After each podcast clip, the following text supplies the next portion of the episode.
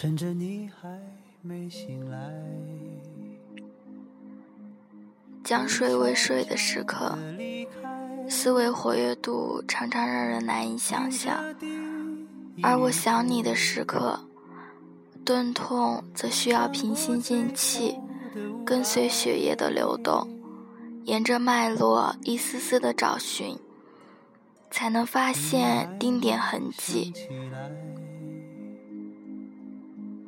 在三个月前搬校区。新宿舍小且窄，六人间，被迫重新熟悉的日子，失掉所有久处的默契，融入一个崭新的团体。好在采光不错，明媚的日光总能顺利的驱逐心底的阴暗。长久属于焦虑，我不再记录事实，仅仅执笔写下情绪。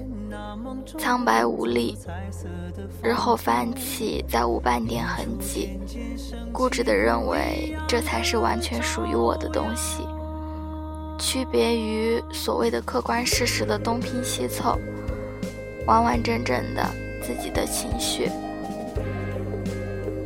回想起十八岁之前，曾写下长篇情书，送予自己巨大的感动。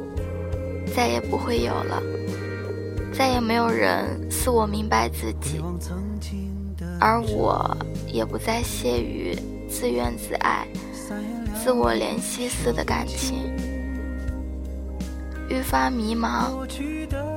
没有信仰的人生犹如浮萍，随水而流，可算是顺其自然，自己却知晓不过是消极度日。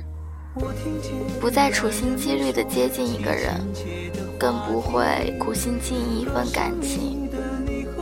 曾经的爱恋好像太阳，每向前迈一步，便远离一份热源。终于黑暗来临了，冰冷也靠近了。走得太久，四肢早已麻木。我看见了他，然后路过它。再自然不过的事情。或许今年之后回首，会发现原来我始终在原地踏步。可是太阳走了，他也经过了，剩下的大概只是一张平和的脸，无悲无喜。我想为你哭泣，就像曾经的狼狗时分。你抑制不住心底的悲痛，只愿伏案痛哭。可白云苍狗，你不再专注日落的颜色，一片叶子的经络，你身体里的一部分随着另一部分的苏醒而死去，长久的告别了你的生命。当你终于发觉，当你终于发觉，就如同你身体。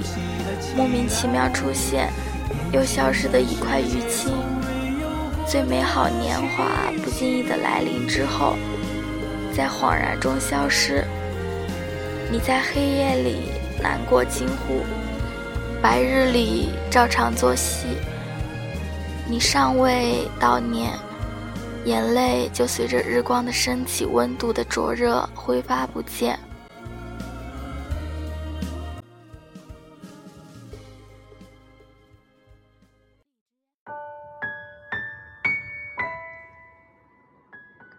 无法判定这般结局是好是坏，只是我有些想念高中日记本里的那个你。你越来越偏向宿命论，往日的种种纠葛造就了今日的你。所有的经历在你心底塑成一座天平，而彷徨不安、纠结错乱的决定，其实都是你心底最公正的抉择。你不愿后悔，更没法责怪任何人。你意识到自己内心的强大，尝试着去承担这份强大带来的后果。